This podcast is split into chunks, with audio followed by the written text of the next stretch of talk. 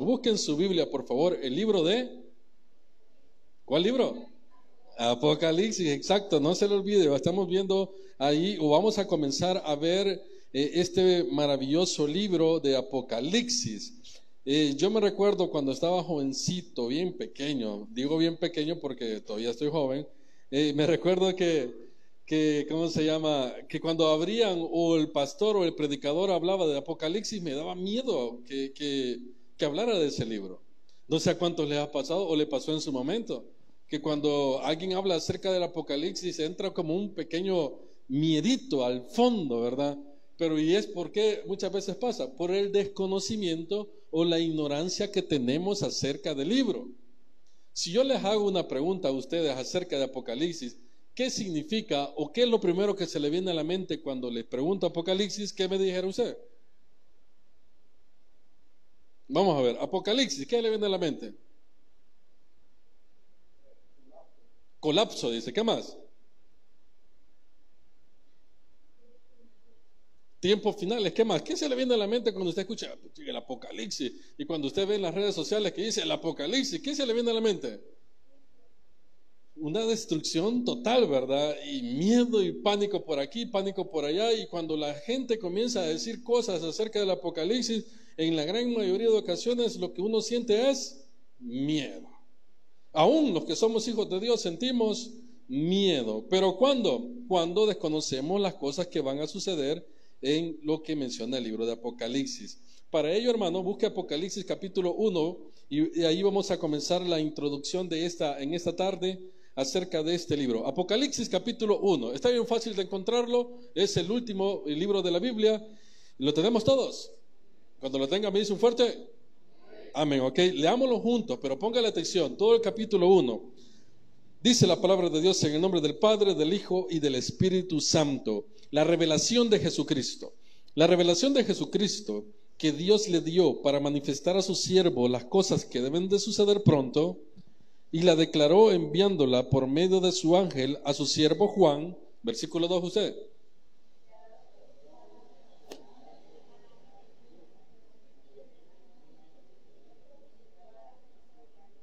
Versículo 3, bienaventurado el que lee y los que oyen las palabras de esta profecía y guardan las cosas en ella, escrita, porque el tiempo está cerca. Cuatro usted.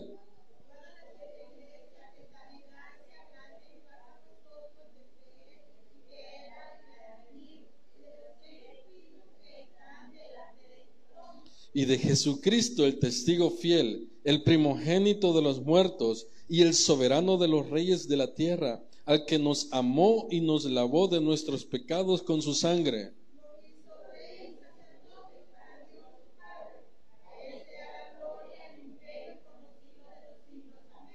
He aquí que viene con las nubes y todo ojo le verá, y los que le traspasaron y todos los linajes de la tierra harán lamentación por él. Sí, amén.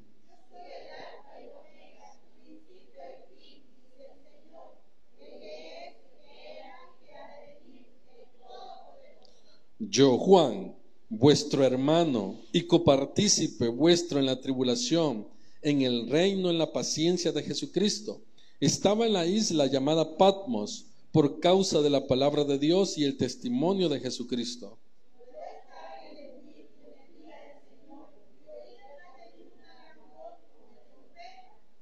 Que decía, yo soy el alfa y el omega, el primero y el último. Escribe en un libro lo que ves y envíalo y envíalo a las siete iglesias que están en Asia, a Éfeso, Esmirna, Pérgamo, Tiatira, Sardis, Filadelfia y la Odisea.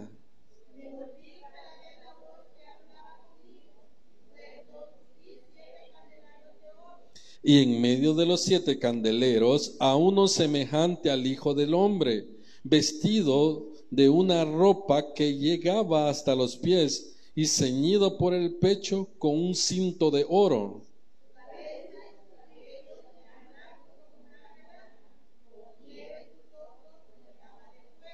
Y sus pies semejantes al bronce bruñido, refulgente como en un horno, y su voz como estruendo de muchas aguas.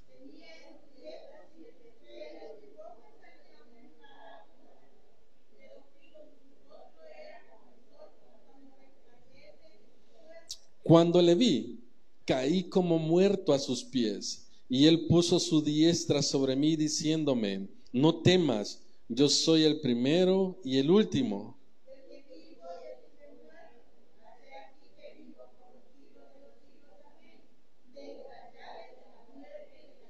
19. Escribe las cosas que has visto y las que son y las que han de ser después de esta. Juntos, el 20.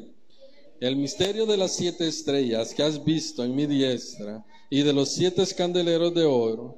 Las siete estrellas son los ángeles de las siete iglesias y los siete candeleros que has visto son las siete iglesias. Que Dios bendiga su palabra. Padre, te damos gracias, Dios, por este momento. Permítenos alcanzar, Señor, ese conocimiento para poder entender tu palabra. Guíanos a toda verdad. Que este mensaje, Señor, pueda para servir para poder entender muchas cosas acerca de los tiempos finales. Esos tiempos en los cuales tu palabra nos recalca y nos remarca bien, Señor, que, que hay juicio para la humanidad, castigo para la humanidad, castigo para el impío, castigo para todo aquel que no cree en tu palabra. Gracias te damos, Dios, porque nos has buscado y aquí estamos, Señor, reunidos juntos como hermanos en armonía para poder aprender de tu palabra. En tu nombre, Señor, hemos orado. Amén y amén. ¿Qué les parece el libro de Apocalipsis? ¿Interesante o no es interesante? ¿A cuánto les llama la atención? Es un, es un libro que muy pocas veces lo vamos a tocar o se va a tocar en las iglesias a nivel general usted se va a dar cuenta que las iglesias van a predicar de, bendiciones, de cómo mejorar nuestro estilo de vida, de cómo ser buenos cristianos, y son cosas que están bien porque así debe, debe de ser. Pero en el libro de Apocalipsis, en la gran mayoría de ocasiones, no se predica porque el libro apocalíptico es un libro que tiene un lenguaje que poco lo vamos a entender, ¿o no es así? Cuando usted comienza a leer que dice que los candelabros, que el ángel, que los siete aquí, que los siete allá, a veces comienza uno a preguntarse, ¿y qué son todas esas cosas? Entonces, para poder entender el libro de Apocalipsis, por lo menos usted y yo debemos de tener un conocimiento previo de todos los libros que están atrás de él. Son 66 libros que usted tiene en su Biblia cristiana evangélica. Usted tiene y yo tenemos que conocer por lo menos algo de los 65 libros que están atrás. Amén o amén. Para poder entender el Apocalipsis para poder entender el mensaje que va a, darnos nuestro Señor Jesucristo por medio de Juan. Ahora bien, ¿por qué le digo esto, hermano? Porque le vamos a dar el sentido correcto, ¿de acuerdo? En, usted internet, en YouTube, va a encontrar un montón de predicaciones y yo le aconsejo que busque predicaciones acerca de esto. ¿Con qué propósito? De que aprenda a comparar cuáles son los mensajes en los cuales las personas o los pastores o predicadores van a enseñarles acerca del libro. Ahora bien, quién dice lo correcto y quién dice la mentira. O quién está más o menos y quién está bien alejado. Usted lo va a determinar, ¿sabe cómo? A través de su lectura diaria, a través de lo que el Espíritu Santo le va diciendo. ¿Y cómo lo vamos a comprobar? Cuando usted comience a meterse de lleno con la palabra de Dios. El libro de Apocalipsis es un libro eh, profético, ¿de acuerdo? Es un libro profético que va a exponer lo que Jesucristo quiere darle a entender a la humanidad que va a suceder más adelante. Para poder comprender el libro de Apocalipsis, usted también tiene que entender y ubicarnos en el contexto en el cual estaba escrito. Para empezar, ¿quién es el escritor del Apocalipsis? Diga conmigo Juan. Juan. Vaya. Juan es el escritor del Apocalipsis. Pero ¿cuál Juan? El apóstol Juan quien anduvo con mi Señor Jesucristo. No es Juan el Bautista, es Juan el apóstol o el discípulo de mi Señor Jesucristo. ¿Estamos claros? Ahora, ¿eran cuántos? Doce discípulos. Y lo curioso de Juan es que Juan fue el único de los discípulos de mi Señor Jesucristo que murió por muerte natural. Oiga bien, de, los doce discípulos, póngale, Juan fue el único que murió por muerte natural. Los demás, ¿cómo murieron? Crucificados, así como mi Señor Jesucristo, asesinados, golpeados, etcétera, etcétera, etcétera. Entonces, de los doce discípulos que andaban con mi Señor Jesucristo, que a ellos sí se le puede llamar apóstol, porque un apóstol, un requisito que debe de cumplir un apóstol, ¿cuál es? Andar con mi Señor Jesucristo. Ahora, por eso es que cuando usted ve a un montón de gente que dice, ah, yo soy el apóstol enviado del Señor, es mentira, hermano. Porque la condición para que esa persona sea llamado apóstol, ¿cuál es? Que haya andado caminando con mi Señor Jesucristo. Ahora bien, ¿en qué año se escribió el libro de eh, Apocalipsis? Se escribió en el año 90 al 94. Nunca vamos a tener un, un año exacto después de Cristo. 90 al 94. Por ahí anduvo la escritura. ¿De acuerdo? ¿Por qué tenemos que hacer esta aclaración? Porque con Apocalipsis se cierra, oiga bien, en Apocalipsis, con el libro de Apocalipsis, se cierra lo que es la palabra de Dios, ¿de acuerdo? Ya no hay más revelación después de esta. Ya no hay una revelación de parte de Dios que esté escondida. ¿Por qué? Porque lo que está escondido se va a revelar por medio de qué libro? Del Apocalipsis. Ahora bien, entonces, ¿qué significa la palabra Apocalipsis? Vamos a ver. ¿Ok? ¿Cómo? Revelación, dice. La palabra apocalipsis significa revelar o develar o descubrir algo que está oculto. ¿Qué significa apocalipsis? Descubrir algo que está oculto. Ahora bien, un maestro de teología decía, esto es como cuando usted va a un teatro. Bueno, yo no sé si usted ha ido lo ha visto por la televisión o como sea. Pero todos los que están para participar en la obra de teatro, ¿qué hay delante de ellos? Un telón, ¿verdad? Un telón, por lo general siempre es rojo. No sé por qué, pero casi siempre es rojo. Y cuando va a comenzar la obra, ¿qué hace el telón? ¿Verdad que sabe así? Y comienza la obra. Entonces el maestro decía, el Apocalipsis véalo así. Se va a revelar lo que está atrás del telón, ¿de acuerdo? Y eso es lo que va a hacer nuestro Señor Jesucristo a revelar lo que está oculto, de lo que viene más adelante, de lo que se está viviendo en ese momento. Entonces, ¿para quién iba dirigida esta carta, hermano? Iba, iba dirigida para todos aquellos cristianos de ese tiempo, oiga, de ese tiempo, que estaban pasando por un proceso difícil. Recuerde algo bien interesante, que los cristianos de ese momento estaban sufriendo persecución. Amén. No como nosotros. Vuelvo y le repito lo que dije hace unos meses atrás. Si nosotros hasta camisas cristianas andamos puestas y nadie nos dice nada. En aquel entonces, si usted decía que usted era un, cristiano, ¿qué pasaba? Lo mataban, hermano. No sé si me estoy dando a entender. Entonces, la carta se escribió para ese tipo de persona para darle un aliento de lo que va a venir más adelante palabras de, motivación. ¿Por qué? Porque estaban pasando por un proceso bien difícil. Los cristianos de esos entonces no eran cristianos en los cuales usted iba a decir, ah, hoy soy cristiano y mañana no. O somos o no somos. Y los que no eran, ¿qué decían? Negaban su fe. Y cuando llegaba el, soldado romano a, querer matarlo y le decía, vos sos cristiano, y añoraba su vida la persona decía, no, no soy cristiano, y lo dejaba ir, pero aquel que tenía la fe segura que era cristiano, ¿qué decía? Sí, soy cristiano y estoy dispuesto a morir por la causa, no importa lo que sea. Ese proceso estaba viviendo la iglesia en ese entonces. Entonces, déjeme comentarle, hermano, que en la lectura del Apocalipsis vamos a encontrar la revelación de qué? De Jesucristo al mundo entero. ¿De acuerdo? ¿Y qué va a hacer Jesucristo? Va a mostrar, primero, su poder. ¿De acuerdo? Es que cuando Cristo venga, hermano, no va a venir así como vino cuando vino la primera vez, a hacer milagros, a decir, yo los amo a todos ustedes, cambien hijos. No va a venir así. ¿Cómo va a venir? Con autoridad. Y eso es lo que usted y yo tenemos que comprender entonces.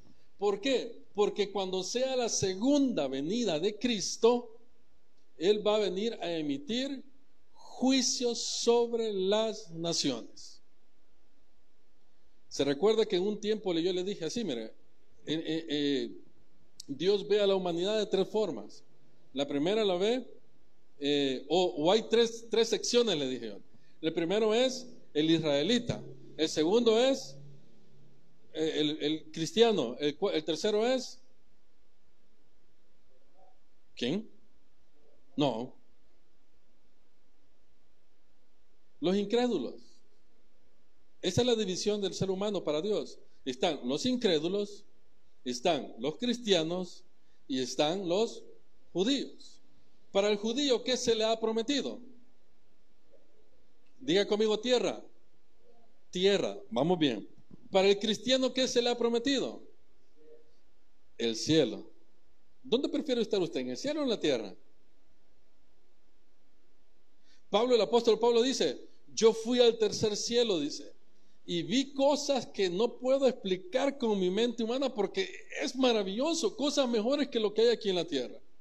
Ahora, pregunto, ¿dónde quiere estar usted? ¿En el cielo o en la tierra? En el cielo. Vaya, hay que morirse entonces. hay que morirse, pues si quiere estar en el. Y para el, para impío, para el inconverso, ¿qué le ha prometido, hermano? Juicio y castigo eterno. Entonces, el trato que Dios tiene con usted, hermano, usted y yo debemos de darle gracias a Dios. ¿Sabe por qué? Porque no vamos a ver ni esta tierra, hermano, que esta tierra no es nada. Vamos a estar en el cielo y no va a obrar en nuestras vidas juicio ni castigo eterno. Ahora, en nuestro día a día, porque estamos bien saturados de trabajo, porque estamos bien saturados con las tareas, no pensamos en esas cosas. No las pensamos. Póngase a pensar, el día que usted muera, ¿dónde va a, dónde va a abrir sus ojos en ese momento? ¿Qué es lo que se le va a venir a la mente? ¿Qué es lo que va a estar viendo? ¿Sabe por qué? Porque es interesante que usted y yo sepamos que lo que está escrito en Apocalipsis es algo que se va a cumplir, así como todo lo que se cumplió en los otros libros.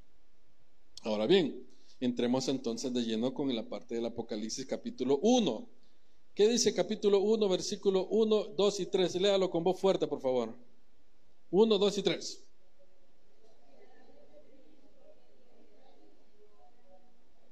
No, va, lo voy a leer con ustedes, pues vaya, a la cuenta de tres, uno, dos y tres. La revelación de Jesucristo que Dios le dio para manifestar a su siervo las cosas que deben suceder. ¿Cuándo es pronto? ¿Cuándo es pronto? Es ya, es pronto, ¿no? Ahora, han pasado dos mil años más o menos. Más o menos. ¿Será que es pronto? Para nosotros no, sí, no, perdón. Pero para Dios no, porque Dios no tiene tiempo, hermano. Entonces, ¿en qué lenguaje está hablando? Está hablando en el lenguaje de Dios, no están hablando el lenguaje del ser humano. Dice, y declaró, y, la declaró enviándola por medio de su ángel a su siervo Juan, que ha dado testimonio de la palabra de Dios. ¿Y del testimonio de quién? ¿Por qué Juan da testimonio de Jesucristo? Porque, exacto, porque él anduvo con él, ¿de acuerdo? ¿Quién más para poder darle un mensaje si él que anduvo con él? No, sigamos leyendo. Y de todas las cosas que ha visto, versículo 3, ponga atención a esto. Bienaventurado el que lee y los que oyen las palabras de esta profecía. ¿Usted es bienaventurado en este momento? ¿Somos bienaventurados? Uno, porque lo está leyendo. Y dos, porque estamos exponiendo acerca de lo que está hablando aquí entonces. Y se puede catalogar esto porque en aquel entonces las liturgias eran iguales. Siempre había alguien que exponía la palabra de Dios.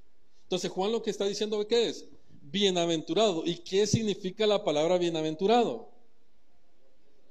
Dice por ahí, dos veces bendito. Pero ¿qué significa la palabra bendito?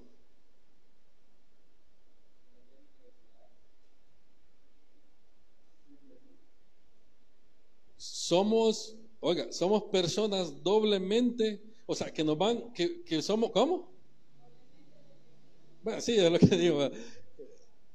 Somos personas que no nos hace falta nada y si tenemos doble bendición, no nos va a hacer falta absolutamente nada. Entonces cuando dice, bienaventurado el que lee y el que oye las palabras de esta profecía, somos bienaventurados. Siéntase bendecido, hermano. ¿Sabe por qué? Porque está escuchando lo que va a suceder pronto. ¿Y eso cómo se le llama? No somos ignorantes. ¿Cuántos de nosotros no hemos cometido errores por ignorancia? Dígame. ¿Cuántos no hemos, no hemos hecho el ridículo por ignorancia? ¿Cuántos no hemos hablado y, y es cierto, nos han achicado, ¿por qué? Por ignorantes.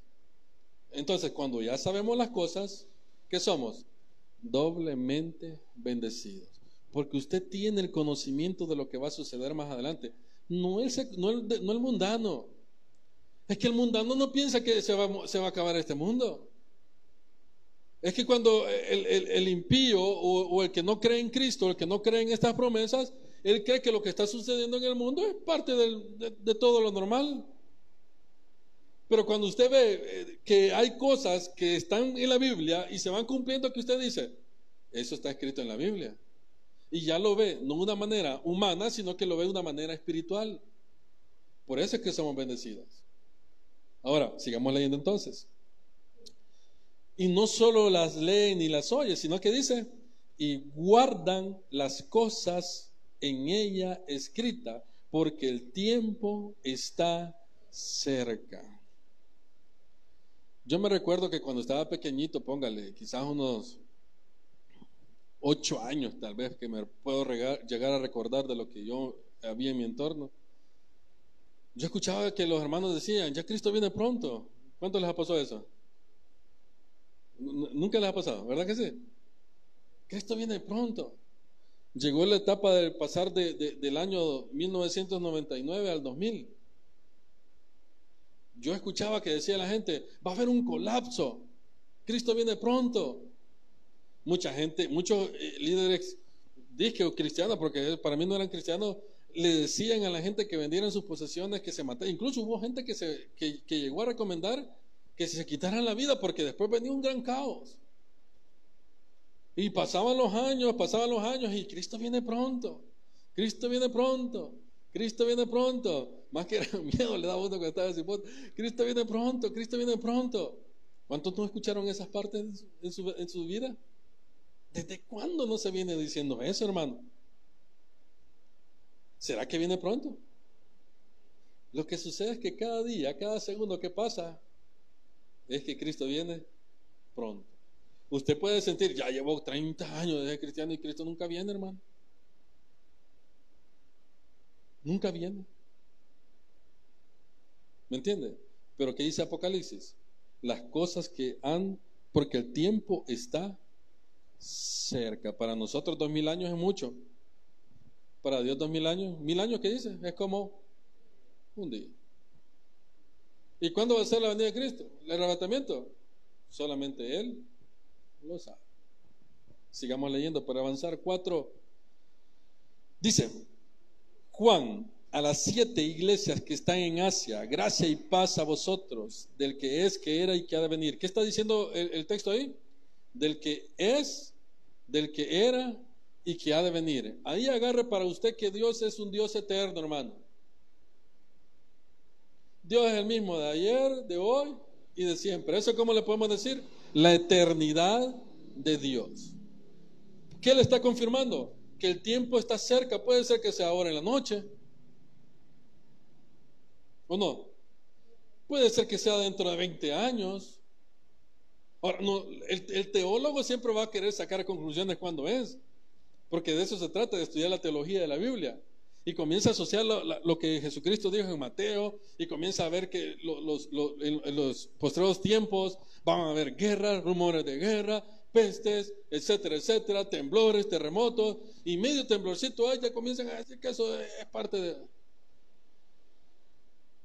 ¿Cuántos vivieron el terremoto aquí en El Salvador del 80 y cuánto fue? 86 fue. 87, 86. ¿Se recuerdan de ese terremoto los que estaban con vida aquí? Sí, algunos ni habían nacido. Yo no había nacido todavía. No me puedo recordar. Fue un escándalo, ¿no? Y así han habido terremotos en otros lugares. ¿Qué quiero decir con esto? Los tiempos y las sazones no las conoce nadie, solamente nuestro Señor Jesús. ¿Qué es lo que Él nos pide? Que estemos atentos porque el tiempo está cerca. Sigamos entonces. Versículo número 5. Ah, no, al final del 4 dice, y de los siete espíritus que están delante de su trono. Ahí podemos usted preguntarse, ¿y qué son esos espíritus? Ya comienza un lenguaje angelical.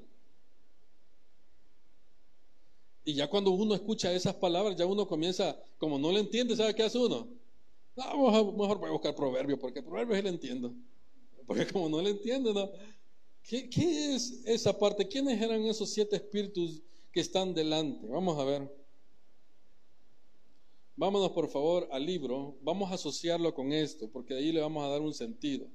Vámonos al libro de Isaías. Vamos, busque rapidito. Isaías. Isaías, voy a ver si aquí es Isaías, capítulo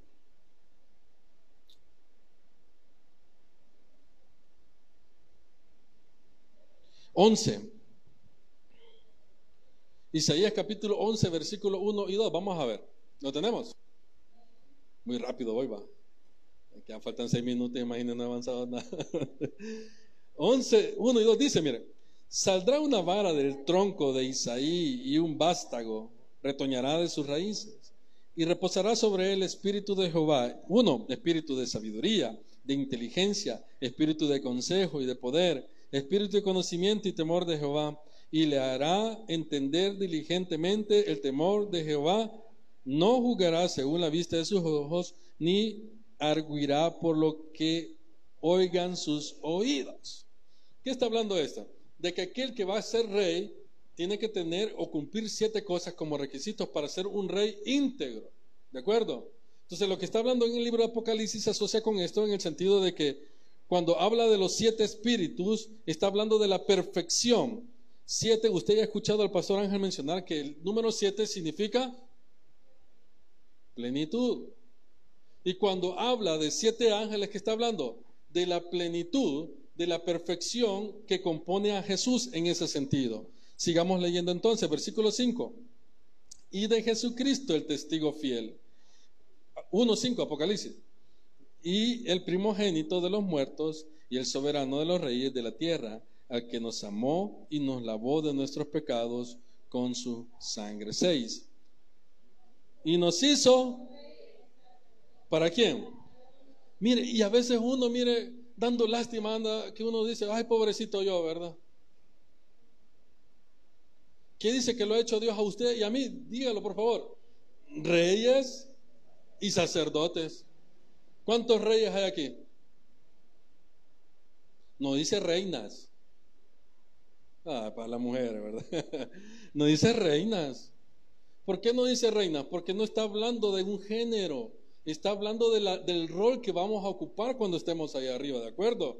No está hablando si es un hombre o una mujer. Lo que está diciendo aquí es el rol que tú ocupas en la tierra. ¿Cuál es el rol de un rey? Gobernar el pueblo que le ha tocado. ¿Qué es lo que usted va a hacer allá en el futuro? Seguro que va a gobernar. Cuando esté en el cielo, va a gobernar usted. ¿Ah? Nos ha hecho reyes. Vamos a gobernar. ¿Por qué sacerdote? ¿Qué hace un sacerdote?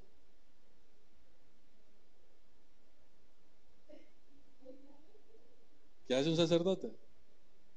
No los sacerdotes de católicos, no, los sacerdotes. ¿Qué hace un sacerdote en el tiempo bíblico?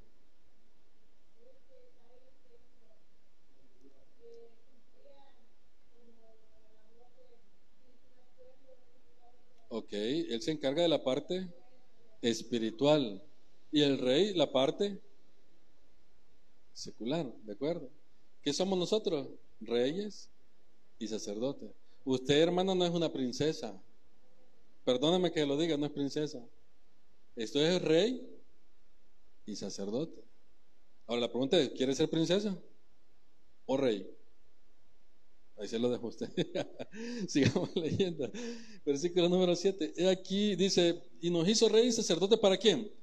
Para Dios. ¿Para quién? ¿Cree esta palabra usted, hermano? ¿Para quién somos apartados? Para Dios. Sigamos. Su Padre, a Él sea gloria e imperio por los siglos de los siglos. Siete. He aquí que viene con las nubes y todo ojo le verá y lo que le traspasaron y todos los linajes de la tierra harán lamentación por él. Sí, amén. Detengámonos en este pasaje, en este versículo 7. ¿De qué evento está hablando aquí? ¿Del rapto o de la segunda venida de Cristo?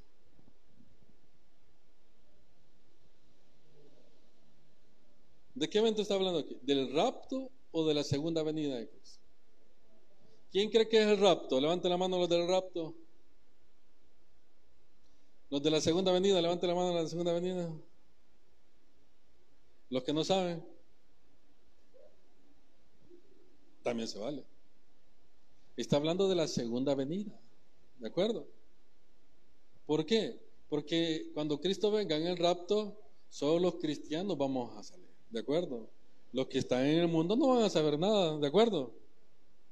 La gente cuando vea que sus ropas están en el suelo, ¿y qué va a decir? Ella aquí, este aquí dejó la ropa, va a decir la mamá, ya rato le dije que guardara su ropa, pero no es que esté la ropa ahí porque el muchacho la dejó ahí. Fue porque en el rapto dice que el cuerpo va para arriba. ¿De acuerdo? Hemos visto esas películas, ¿no? ¿O no? Entonces, en el rapto de la iglesia, la gente mundana, llamémosla así, no va a ver ese acontecimiento y de repente ya no, ya no vamos a estar y no vamos a estar, pues. Pero en el texto del versículo 7 que dice, y todo ojo le verá. ¿Cuándo? En la segunda venida. Ahora, ¿cuándo fue la primera venida de Cristo? Y un hijo nos es nacido, Jesucristo le llamará Emanuel, que significa Dios con nosotros. ¿Y dónde nació Jesucristo en su primera venida? En un pesebre, ¿de acuerdo? Esa es la primera venida. de la primera venida para acá, Cristo muere, ¿de acuerdo? Y en la ascensión se le presentaron dos ángeles o dos varones, dice el texto, y le dijo, ¿por qué miran para el cielo? Si así como habéis visto ir al Señor Jesucristo en las nubes, de esa misma manera va a regresar. ¿De qué, de qué evento está hablando ahí? ¿Del rapto o de la segunda venida? Está hablando de la segunda venida, ¿de acuerdo? Amén. No nos perdemos, ¿verdad? Entonces, de la primera venida, que fue cuando el Cristo nació en el pesebre, se va para el cielo. En todo ese tiempo para acá hay un periodo llamado gracia, que es la que estamos viviendo usted y yo. Viene el rapto de la iglesia, Cristo solo llega en las nubes, pero solamente ¿quiénes son los que lo pueden ver? Los cristianos. Y cuando sucede ese evento del rapto, comienza la, la etapa más difícil de la humanidad, dividida en dos partes tres años y medio llamada tribulación y tres años y medio más adelante la gran tribulación. Por eso es que hay una alabanza que usted dice, yo creo que ahí la cantamos, la gran tribulación. Esa alabanza que usted canta en el linario, ¿sabe para quién es? ¿Para quién es esa alabanza que cantamos en el linario? La gran tribulación. La que dice Cristo vino, no, esa no está en el linario, perdón. ya estoy metiendo otras que no son en el ya me van a comulgar el taber. Mire, entonces, cuando estamos al final, ya cuando el judío ya está a punto de ser exterminado, ponga atención, cuando el judío está a punto de ser exterminado, dice que va a suceder ese acontecimiento de la segunda venida. Y ahí es donde todo ojo le verá. ¿Quiénes más le van a ver? Los que ya murieron también. ¿Me entienden? Todos van a ver que viene quién? Jesucristo, el Rey de Reyes y Señor de Señores. ¿Estamos hasta ahí? Entonces, este versículo número 7 no es para usted ni para mí. Este versículo número 7 es lo que va a suceder cuando usted y yo ya no estemos aquí. ¿Él? Sí, por eso lo decíamos. Está el rapto, y de aquí comienza tres años y medio que se le llama la tribulación. De los tres años y medio para allá, hasta llegar hasta el séptimo año, se llama la gran tribulación. Ahí viene Jesús. ¿Por qué viene Jesús? Porque los judíos están a punto de ser exterminados. Y como la promesa, ¿cuál fue que le dio Dios o Jehová al judío?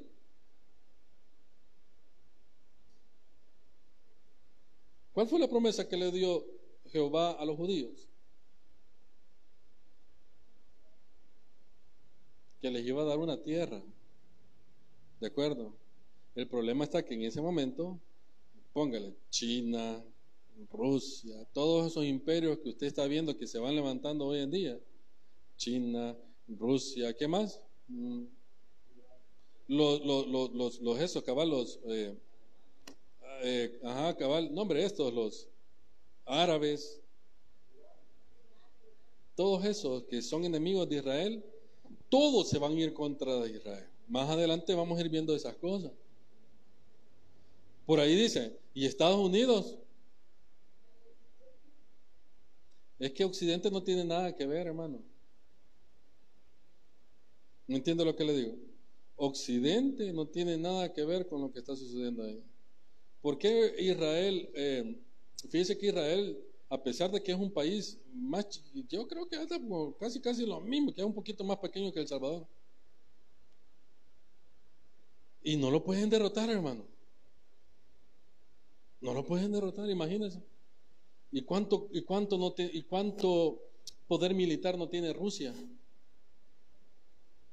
¿Cuánto, vaya, los árabes que viven alrededor de ellos, cuánto poder militar no tienen, hermano? ¿Y por qué no pueden derrotarlo? Dígame. Porque la promesa de Dios sigue con ellos. El problema está que cuando usted y yo partamos de este mundo,